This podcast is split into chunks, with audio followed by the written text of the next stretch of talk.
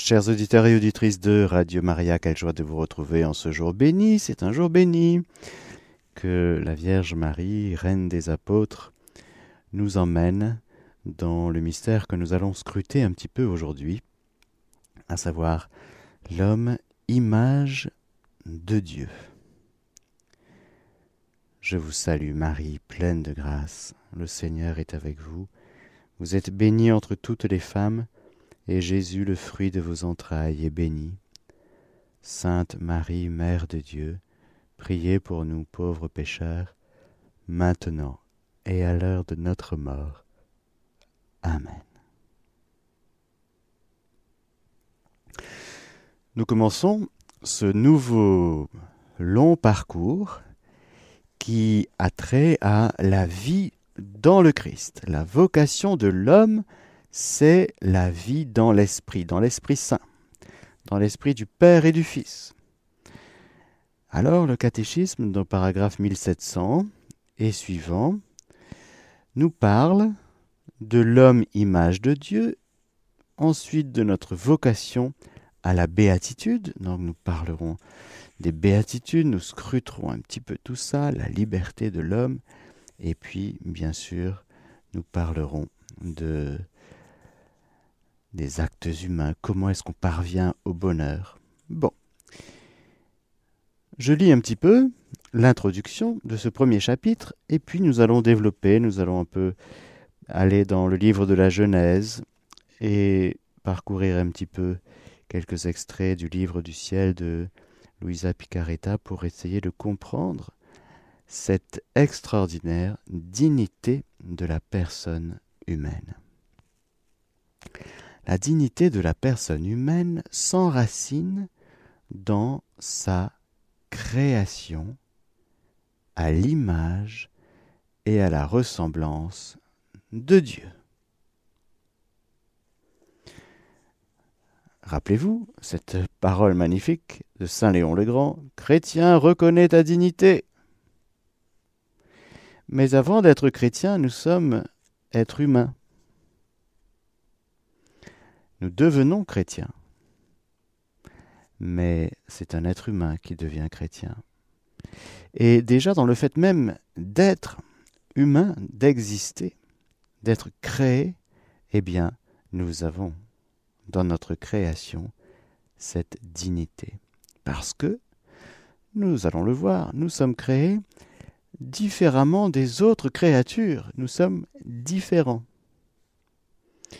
Et une des différences essentielles, c'est que nous sommes créés à l'image et à la ressemblance de Dieu. Aucune autre créature n'est créée à l'image et à la ressemblance de Dieu. Nous avons un statut tout à fait particulier dans l'univers, par le fait même que nous sommes créés. Alors je dis d'emblée que si c'est sûr, si nous n'avons pas le regard de Dieu sur la créature humaine, on ne comprend rien du tout. Rien, rien, rien.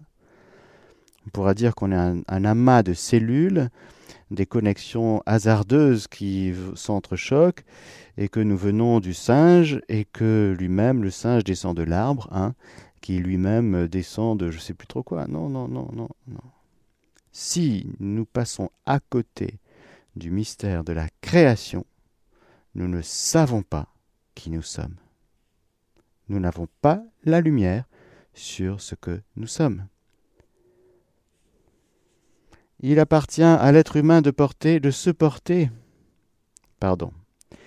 La dignité, je répète, la dignité de la personne humaine s'enracine dans sa création, à l'image et à la ressemblance de Dieu. Elle s'accomplit dans sa vocation à la béatitude divine. Nous en parlerons. Il appartient à l'être humain de se porter librement à cet achèvement, c'est comment l'homme se rend vers le bonheur, par ses actes délibérés. Donc la notion du bien, du mal, etc. La personne humaine se conforme ou non au bien promis par Dieu et attesté par la conscience morale. Les êtres humains s'édifient eux-mêmes et grandissent de l'intérieur. Ils font de toute leur vie sensible et spirituelle un matériau de leur croissance. Avec l'aide de la grâce, ils grandissent dans la vertu, évitent le péché et, s'ils l'ont commis, s'en remettent comme l'enfant prodigue à la miséricorde de notre Père des cieux. Ils accèdent ainsi à la perfection de la charité. Voilà l'introduction de tout ce que nous allons voir dans les jours qui viennent.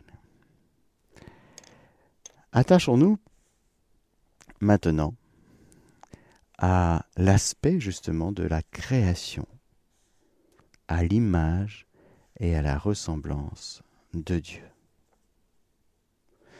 Nous voyons cela dans le livre de la Genèse. Au premier chapitre du premier livre de la Bible, Dieu dit, et cela est premier jour, deuxième jour, quatrième jour, et puis cinquième jour, et puis Dieu dit, faisons l'homme à notre image, comme notre ressemblance, et qu'il domine sur les poissons de la mer, les oiseaux du ciel et les bestiaux, toutes les bêtes sauvages et tous les bestioles qui rampent sur la terre. Dieu créa l'homme à son image, et à l'image de Dieu, il le créa, Hommes et femmes, il les créa. Et ensuite, Dieu les bénit, etc. C'est tout à fait quelque chose de spécial, parce qu'avant, quand Dieu a créé le ciel et la terre, la lumière, la lune, les étoiles, par sa parole, à chaque fois il vit que cela était très bon, les oiseaux, les poissons, les bêtes et bestioles. Mais jamais encore Dieu n'avait prononcé cette parole à notre image, à notre ressemblance, à notre image comme notre ressemblance. C'est une spécificité de la création de l'homme et de la femme. Homme et femme.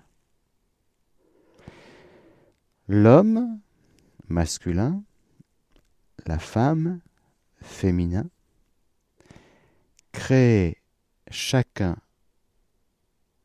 à l'image et à la ressemblance de Dieu, mais aussi dans cette unité et cette complémentarité de l'homme et de la femme qui sont au cœur de la création de l'humanité, eh bien, il y a aussi cet aspect de l'image et de la ressemblance. Autrement dit, lorsque nous parlons d'image de Dieu et de ressemblance, nous parlons non seulement pour chacun personnellement, mais aussi, enfin chacun pris individuellement plus précisément, mais aussi chacun personnellement. C'est-à-dire, nous ne pouvons pas considérer chacun personnellement dans sa création en dehors de ce que Dieu a fait, c'est-à-dire qu'il nous a créés, chacun d'une manière unique, éminemment personnelle. Il n'y a pas deux personnes pareilles sur cette terre depuis Adam et Ève jusqu'au dernier créé, et en même temps, nous n'existons pas en dehors d'une relation en dehors d'un tissu relationnel. Et c'est à l'intérieur de ce tissu relationnel en particulier la complémentarité de l'homme masculin et de la femme féminine qu'il y aura cette image et cette ressemblance. Les deux. Et c'est donc dans la communion interpersonnelle que va se refléter l'image de Dieu qui devra, au cours des siècles, se révéler non seulement comme le Dieu unique et le Dieu un, mais le Dieu unique et un en trois personnes. Ça va, vous suivez? Vous, avez déjà décroché?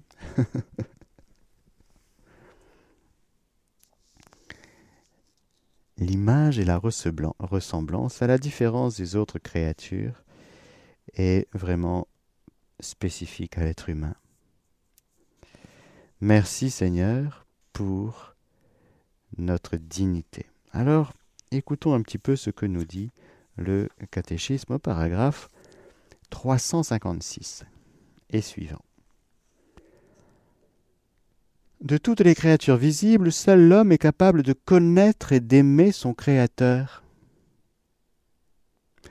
Il est la seule créature sur terre que Dieu a voulu pour elle-même. Extraordinaire. C'est Gaudium et Spes, un document du Concile Vatican II. Jean-Paul II va beaucoup méditer là-dessus. Nous sommes, frères et sœurs, la seule créature dans tout le monde créé que Dieu a voulu pour elle-même. Lui seul, l'homme, lui seul est appelé à partager par la connaissance et l'amour la vie de Dieu. C'est à cette fin qu'il a été créé et c'est là la raison fondamentale de sa dignité. Je vais reprendre. Quelle raison t'a fait constituer l'homme en si grande dignité? L'amour inestimable par lequel tu as regardé en toi-même ta créature, et tu t'es épris d'elle, dit sainte Catherine de Sienne, car c'est par amour que tu l'as créée, c'est par amour que tu lui as donné un être capable de goûter ton bien éternel. Quand Dieu crée l'homme, il le rend capable de le connaître, de l'aimer. La grande révélation que fera Dieu sur lui-même, c'est qu'il est lumière, Dieu est lumière, Dieu est amour. Et nous voyons dans la créature humaine de nature spirituelle de l'être humain, cette capacité de connaître que nous appelons l'intelligence, cette capacité d'aimer que nous appelons la volonté. Nous avons donc par nos facultés spirituelles, comme on dit, d'être humain, eh bien cette image de Dieu en nous. Parce que Dieu est non seulement connaissable, mais il est lumière, il est intelligence. Non seulement Dieu est aimable, mais il est amour, il est volonté.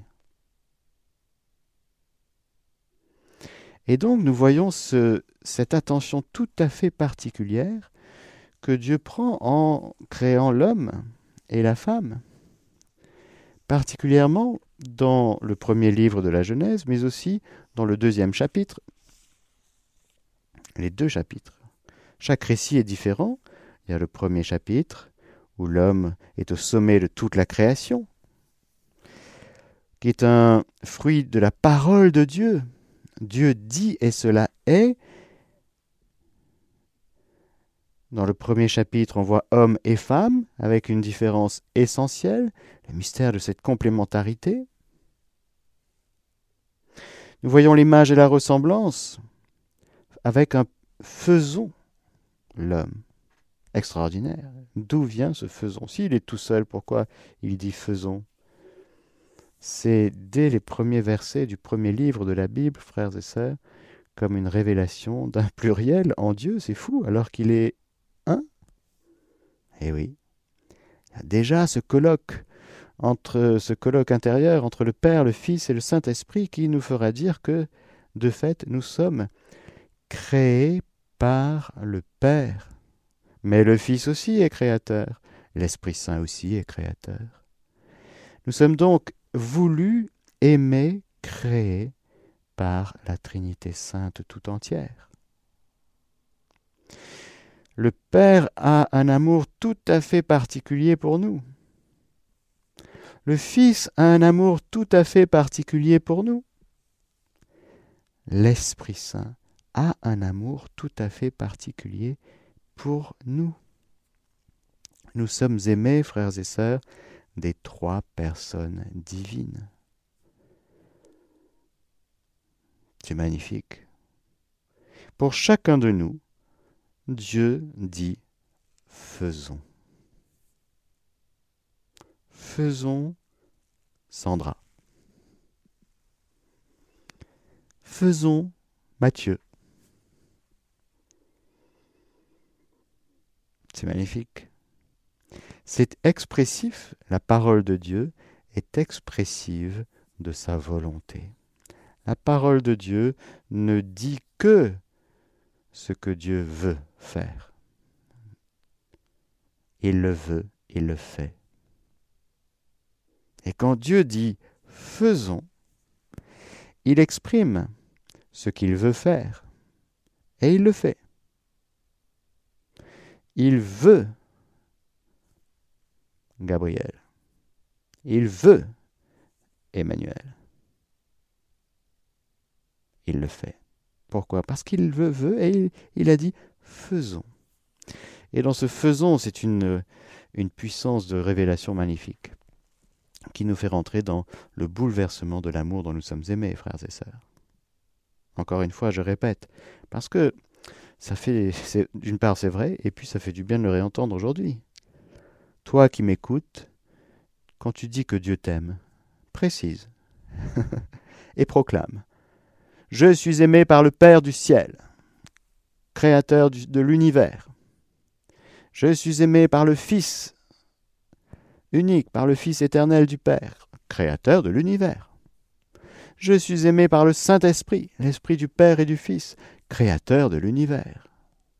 Je suis trois fois aimé, infiniment aimé, divinement aimé, voulu et créé. Créé à l'image et à la ressemblance de ce Dieu qui me crée et qui est à la fois un et avec une pluralité de personnes divines. Nous voyons dans ce premier chapitre de la Genèse que l'homme est plus proche de Dieu que des autres créatures, bien sûr, parce qu'aucune autre créature est le fruit de ce colloque si intime. Il y a comme un, un saut qualitatif qui est fait entre tout ce qui a été créé avant et puis la création de l'homme et de la femme. On franchit une marche, mais une marche très qualitative, et ce sera toute la question, est-ce que l'homme descend du singe ou pas? Eh bien, non. Réponse, non. eh ben voilà, ceux qui avaient des doutes, eh ben voilà, soyez-vous tranquilles, tranquillisés. Hein parce que même, parce que justement, nous sommes créés à l'image et à la ressemblance de Dieu, et ce n'est que le cas de l'être humain. Nous ne pouvons pas dire, sur l'autorité de la parole de Dieu, que nous descendons du singe. Nous ne sommes pas à l'image et à la ressemblance de monsieur et madame Guenon. Hmm? Votre arrière-grand-mère n'était pas une Guenon. Ben non. C'est Ève la première femme. C'est Adam, le premier homme. Et Adam et Ève sont créés à l'image et à la ressemblance de Dieu. Les animaux, non. Ah, Dieu n'aime pas les animaux, mais bien sûr que si, il les a créés avec amour et sagesse. Tout ce qui vient de Dieu est bon, Dieu vit que cela était bon. Et les, les végétaux, bah, bah, bien sûr que Dieu aime les végétaux, il les a voulus, il les a créés. Et puis il aime toute sa création, Dieu vit, Dieu voit que tout est bon, tout ce qu'il fait est bon. Quand Dieu crée l'homme, Dieu vit que cela était très bon. Frères et sœurs, nous parlons de la dignité de l'être humain, mais si nous ne reconnaissons pas que nous sommes plus ressemblants à Dieu qu'à monsieur et madame euh, singe, eh ben, on n'a rien compris de qui nous sommes. Alors l'évolution, alors bon, bon, bon. Mais nous ne pouvons évoluer qu'à l'intérieur de ce que nous sommes. Et nous parlons de création, donc de métaphysique, il y a un saut métaphysique entre l'être animal et l'être humain. Ce n'est pas le même être, ce n'est pas la même création, ce n'est pas la même créature. Alors c'est sûr, quand on s'en met en colère et qu'on a faim, on dirait euh, certains animaux, euh, c'est sûr, les passions, oui, quand on vit dans ces passions, ben, on dit tiens, c'est drôle, les, les, animaux ont les mêmes passions que nous. Ben oui, oui, oui. Mais ce sont des passions humaines précisément, et d'autres les passions animales. Mais c'est vrai que ça ressemble. Mais c'est différent. Pourquoi? Parce que justement, tu es un homme et tu n'es pas un animal. Tu n'es même pas un animal raisonnable, rationnel. Non, c'est faux de dire. Tu es un être humain. Tu n'es même pas l'animal le plus évolué de la création. Non, tu n'es pas un animal. Je sais bien qu'il y a des ados euh, dans certaines écoles qui se prennent pour des chats, pour des chiens. Bon, à ce moment-là, il faut appeler la fourrière, si vous voulez. Euh, ça s'appelle avoir une crise identitaire. Mais ce n'est pas parce que quelqu'un a une crise identitaire qu'il n'est pas ce qu'il est. L'identité, c'est l'être. L'être vient du Créateur. Qu'est-ce que fait le Créateur? Il crée. Il crée ex nihilo, c'est-à-dire à partir de rien. Et ça c'est très important, ça fait partie de la foi catholique sur la catéchèse, sur la création, sur l'autorité de la parole de Dieu. Nous venons plus de Dieu que de nos parents. Par le mystère même de notre création, frères et sœurs, je suis en train de parler de notre être, de ce que nous sommes profondément, créés par Dieu. Ben oui, nous venons d'un homme et d'une femme, de la rencontre d'un spermatozoïde, d'une ovule et tout ça, on connaît tout ça par cœur. Hmm. Mais, par le fait même d'exister, je ressemble plus à Dieu qu'à mes parents.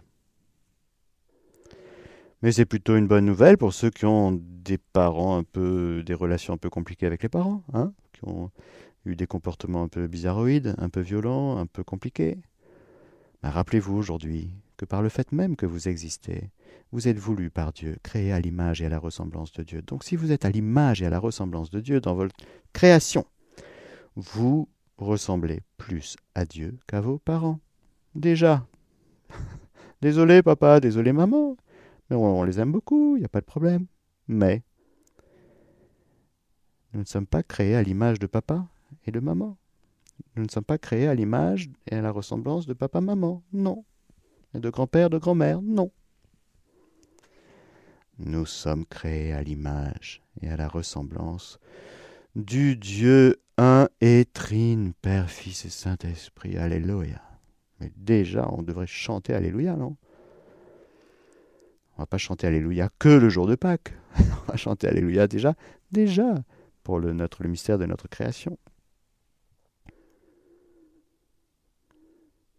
Alors le Seigneur nous créant avec une âme spirituelle, car Dieu est esprit, et ceux qui l'adorent doivent adorer en esprit et en vérité, dit Jésus à la Samaritaine. Les poissons n'adorent pas. Le soleil n'adore pas. La lune n'adore pas. Mais toute la création glorifie le Seigneur, par le fait même qu'ils sont ce qu'ils sont. L'arbre glorifie le Seigneur. Baleines et bêtes de la mer, bénissez le Seigneur. Mais oui, mais c'est à l'homme qui est au sommet de la création, c'est à l'homme de faire son office de prêtre, nous allons le voir.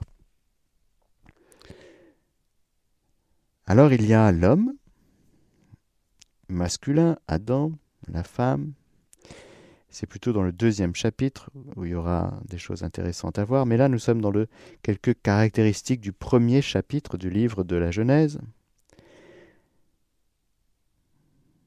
où l'image de Dieu, ça va plus du côté de la nature spirituelle de notre âme, est immortelle quand même. Je rappelle que notre âme est immortelle. Désolé pour tous les transhumanistes qui veulent avoir une humanité 2.0. C'est déjà fait. Hein. C'est déjà fait. Dieu l'a déjà fait. eh oui, nous allons mourir, mais notre âme est immortelle.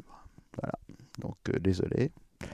Tous ceux qui veulent euh, hiberner pendant des siècles et, mettre des milliards pour euh, retrouver un jour leur corps dans 300 ans quand les progrès de la science auront fait des bombes, ben, désolé, ils sont déjà morts et leur âme est immortelle et leur âme a déjà quitté le corps. Il ne peut pas retourner dans le corps, hiberner, non. C'est du gaspillage, du gaspillage d'argent que de faire ça. Parce que dans notre création, notre âme est immortelle. Alléluia. Je vous dis, il y a déjà beaucoup d'Alléluia dès notre création.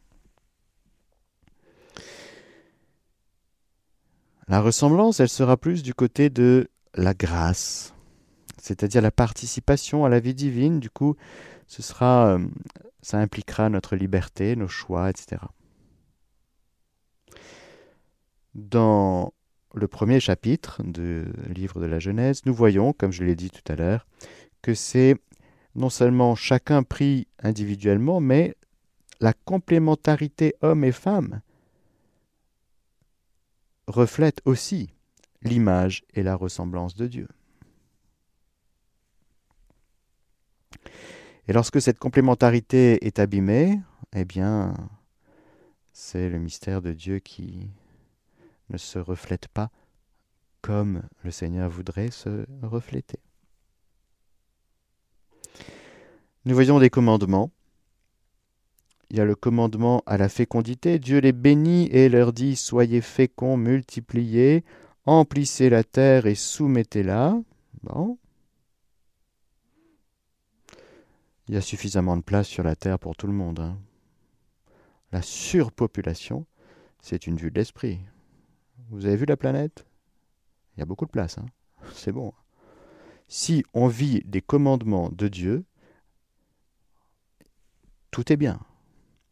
C'est quand on ne vit plus de Dieu et de sa parole qu'on essaye de gérer comme des païens la situation. Et qu'on se dit, on va injecter plein de milliards pour que les êtres humains ne fassent plus de bébés parce qu'on on est trop qui c'est qui a dit ça? Mais enfin, mais ça vient pas de la parole de Dieu, ça. On va stériliser les gens C'est ça Ça vient de Dieu, ça? Non, ça vient pas de Dieu. Ah oui, mais on est trop. Mais qui c'est qui t'a dit qu'on était trop? Je sais pas, moi, euh, prends un avion, regarde un petit peu, même le train. Il y a beaucoup de place, je t'assure. Regarde la planète. Si tu vis, si chacun vit de la parole de Dieu, en communion avec Dieu, ben je vous assure, il n'y a et il n'y aura jamais de problème de surpopulation. C'est une vue de l'esprit, c'est une idéologie. Bon. Qui vient du fait qu'on a oublié la parole de Dieu au profit de préceptes qui ne sont qu'humains. Quand l'homme se met à la place de Dieu, il veut gérer l'univers à sa sauce. À partir du manque, à partir de ses insécurités, à partir de ses peurs et à partir de son pouvoir de domination. Parce que c'est le deuxième commandement qui suit. Soyez féconds, multipliez, emplissez la terre et soumettez-la. C'est-à-dire que de fait, la terre attend d'être foulée par les fils de Dieu. La terre la création tout entière attend la révélation des fils de Dieu. Donc quand tu vis en fils, tout est à vous, dit Saint Paul. Tout est à vous. Saint Paul est à vous. Apollos est à vous. Euh, L'Eucharistie est à vous. L'Église est à vous. Mais l'univers entier est à vous. Mais, attention, vous vous êtes au Christ. Et le Christ est à Dieu.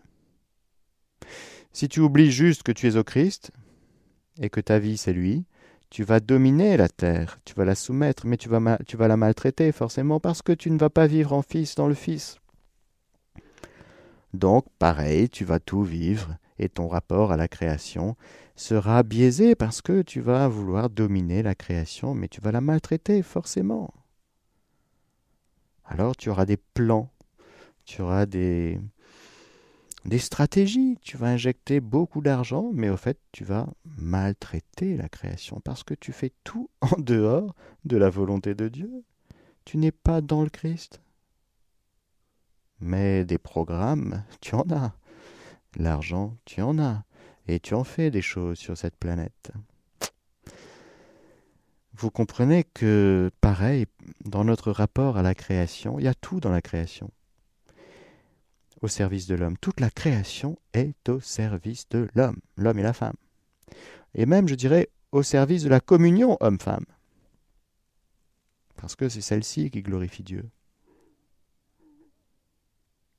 Mais quand on quitte Dieu, on abîme tout. Et c'est vrai, la création prend un coup, elle est maltraitée. Mais la conversion, ce n'est pas de planter des arbres, c'est de revenir à Jésus, en Jésus, vous comprenez bien. Parce que tant qu'on n'est pas en Jésus, on maltraitera toujours la création. Il ne peut en être autrement. C'est se faire illusion qu'on va sauver la planète sans Dieu, en n'étant pas dans le Christ. Ça n'a juste aucun sens. On ne sauvera pas la planète. Parce que la planète n'a pas besoin d'être sauvée. C'est toi qui as besoin d'être sauvé et de retrouver le Christ. Et quand tu auras retrouvé le Christ, tu auras la lumière pour savoir ce qu'il faut faire sur cette terre. Et tout sera ajusté, tout sera harmonieux, tout sera juste selon la volonté de Dieu, et la terre te bénira de la foulée dans la lumière de Dieu. Mais si tu ne reviens pas dans le Christ, tu vas toujours maltraiter la terre, même si tu dis que tu la sauves. C'est faux. Tu la maltraites autrement. Parce que si tu n'es pas dans le Christ, tu n'es pas dans l'accomplissement de la volonté de Dieu. Tu es dans tes projets, Hmm? Ah, mais ils sont intelligents parce que ce sont les tiens. Alors, premier chapitre, avec le Shabbat, bien sûr. Ah ben oui, c'est très important, le Shabbat, c'est une institution perpétuelle. C'est-à-dire qu'il faut apprendre à tout remettre à Dieu. Si tu ne fais pas Shabbat dans la réalité profonde de ce que ça veut dire, c'est-à-dire que si tu ne prends pas le temps de, retrouver ton Créateur, de te reposer en Dieu, de tout remettre entre ses mains, eh ben tu vas passer ton temps à gérer ta vie. Et tu vas oublier que ta vie, ton travail, euh, la terre, tout vient de lui. Et tout doit remonter à lui. Et si tu ne t'arrêtes pas pour te reposer en lui, eh ben, tu vas petit à petit te prendre pour euh, Dieu, pour la providence, pour euh, le Sauveur, pour... Euh, hein? Non, non, non. Shabbat. Très important, le Shabbat. Ça permet de retrouver, de retoucher le repos entre les mains de Dieu. C'est Dieu qui se repose, et Dieu aime se reposer dans le cœur de la femme réunie en son nom. Mais si l'homme n'est pas là, Dieu le cherche. Il aimerait bien se reposer, Dieu. Mais l'homme, il est occupé, vous comprenez, il est très très très très occupé. Il n'a plus le temps pour Dieu. Ah ben non. il y a une planète à sauver, il y a toutes sortes de choses à faire, vous comprenez. Ah oui, oui, ça, ça occupe. Alors Dieu continue à chercher les adorateurs en esprit et en vérité, les cœurs dans lesquels il peut se reposer. Il cherche et il trouve, mais il n'y en a pas beaucoup. Alors que nous sommes le lieu du repos de Dieu. Dieu veut se reposer en nous. C'est le Shabbat. Ainsi furent achevés le ciel et la terre avec toute leur armée. Dieu conclut au septième jour l'ouvrage qu'il avait fait, et au septième jour il chôma, après tout l'ouvrage qu'il avait fait. Dieu bénit le septième jour et le sanctifia, car il avait chômé après tout son ouvrage de création. Ça, c'est le premier chapitre magnifique qui nous parle déjà de l'homme, image et ressemblance de Dieu. Dans le deuxième chapitre, nous voyons quelque chose de complémentaire, alors que dans, le premier chapitre, l'homme est le fruit de la parole de Dieu, Dieu dit et cela est. Dans le deuxième chapitre, l'homme est le fruit d'un geste de Dieu. Dieu modèle. Et le fait de modeler, ça nous montre cette proximité tout à fait particulière du potier, entre guillemets. C'est une image, comme l'argile entre tes mains. Proximité, le soin tout à fait particulier, personnalisé pour cette création de l'homme et de la femme. On, voit que, Dieu passe du temps plus de temps que pour euh, le reste de la création, parce qu'il soigne particulièrement le sommet de sa création. Il y a donc un amour, encore une fois, tout à fait particulier de Dieu pour sa créature humaine. L'homme est créé dans le jardin qui s'appelle Éden. Éden, ça veut dire délice. Non seulement c'est ce jardin qui est abrité par toutes sortes de, délices, d'arbres fruitiers, etc. Mais évidemment, le terme Éden, délice, signifie aussi que Dieu est très content de créer l'homme et la femme et qu'il veut prendre ses délices en la compagnie de l'homme, comme l'homme doit apprendre à prendre ses délices en présence de son Dieu dans le mystère de cette complémentarité homme-femme. Le jardin, ce jardin, délice, est remis à la régence, plus que la gestion, mais à la régence, c'est-à-dire il s'agit de régner, la régence de l'homme pour le cultiver et le garder. C'est un peu le pendant de soumettez la terre. C'est le dominium.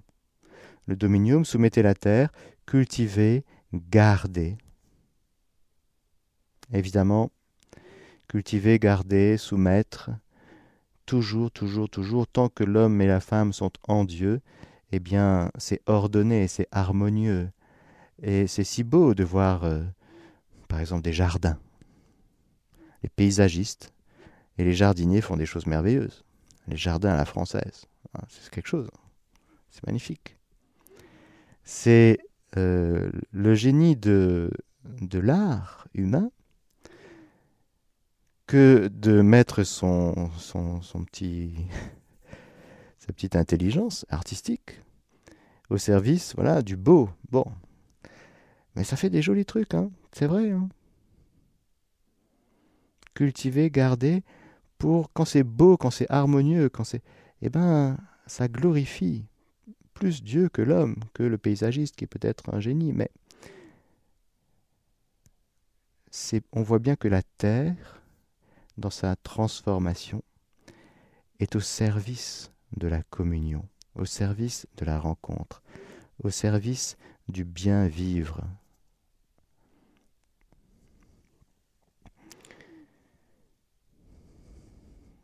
il y a dans ce deuxième chapitre euh, le commandement pour l'homme et la femme de manger de tous les arbres, sauf celui de la connaissance du bien et du mal.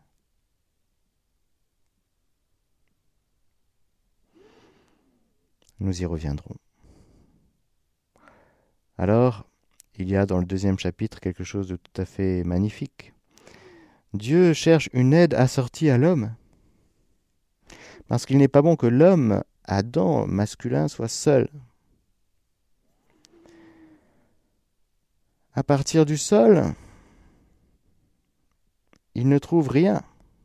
Il nomme les êtres. Comme il est en Dieu, il nomme les êtres comme Dieu les crée. Il y a comme un écho fidèle dans la bouche d'Adam par rapport à ce qui sort de la bouche de Dieu. Il est prophète, Adam, c'est-à-dire qu'il parle comme Dieu. Ça, ça montre la dignité de l'homme prophète. Quand un homme est en Dieu, il parle en Dieu. Et la parole humaine prend toute sa splendeur à partir du moment où l'homme est en communion avec son Dieu. Quand l'homme est en Dieu, il parle en Dieu. Ce sont des paroles qui sont humaines, mais qui sont comme le reflet de ce que pense et dit Dieu. Et nous voyons déjà dans la parole de l'homme comme une espèce de médiation. Le prophète est un médiateur entre ce que Dieu veut dire et qu'il dit, mais à travers un homme. Pour que ceux et celles qui écoutent et accueillent un prophète en sa qualité de prophète est une récompense de prophète, c'est-à-dire se, mettent à recevoir la parole de Dieu médiatisée par quelqu'un qui est en Dieu et qui parle en Dieu. Alors les premiers bénéficiaires dans le livre de la Genèse, ce sont c'est toute la création. Car encore une fois, la création, nous pouvons lui parler, vous savez. On peut parler aux arbres, hein. ne vous inquiétez pas. Hein. Mais attention, que ce ne soit que des paroles qui jaillissent d'un cœur en Dieu. D'ailleurs, il y a, des, des, tests des scientifiques qui ont été faits. Vous prenez euh, un végétal, vous le maudissez. Plusieurs jours, vous le maudissez. Il va mourir. Il va mourir. Vous prenez le même végétal, vous le bénissez, vous dites des paroles de bénédiction. Eh bien, il va garder sa forme. Pareil pour l'eau, par exemple. Il y, a des, il y, a des, exercices qui ont été faits. Et ça montre, en fait, que la parole de l'homme, l'être humain, eh bien, elle ne sort pas de nulle part. Elle a un impact. La malédiction a un impact. La bénédiction a un impact. Sur le monde végétal, animal et même sur les êtres humains, bien sûr. Si quelqu'un vous maudit, ça va être compliqué. Vous calomnie, etc., dit des choses. Mais si quelqu'un vous bénit, eh bien, ça va produire du bien en vous. Parce que la parole de l'homme, eh bien, c'est un homme créé à l'image et à la ressemblance de Dieu qui parle. Dieu parle. Nous voyons déjà plusieurs aspects déjà dans ces deux premiers chapitres du livre de la Genèse, l'homme, image et ressemblance de Dieu. L'homme est prophète. Il parle, il prononce, il nomme. Alors à partir de la côte de l'homme endormi, l'homme va se réveiller et il va découvrir cette créature tout à fait étonnante que Dieu a fait. Et c'est l'homme, prophète encore une fois, qui va prononcer ce qu'est une femme. Os de mes os, chair de ma chair. Isha. En hébreu, l'homme masculin, Ish, et Isha en hébreu, un petit A en plus, le complément, l'aide. ce Ish Isha qui contient les lettres du nom de Dieu. Si vous enlevez le nom de Dieu, les lettres, il y a un petit mot qui reste, qui s'appelle, euh, je ne sais plus comment, mais qui veut dire feu dévastateur en hébreu. Autrement dit, si vous enlevez Dieu de la communion homme-femme, il n'y a plus que le feu dévastateur.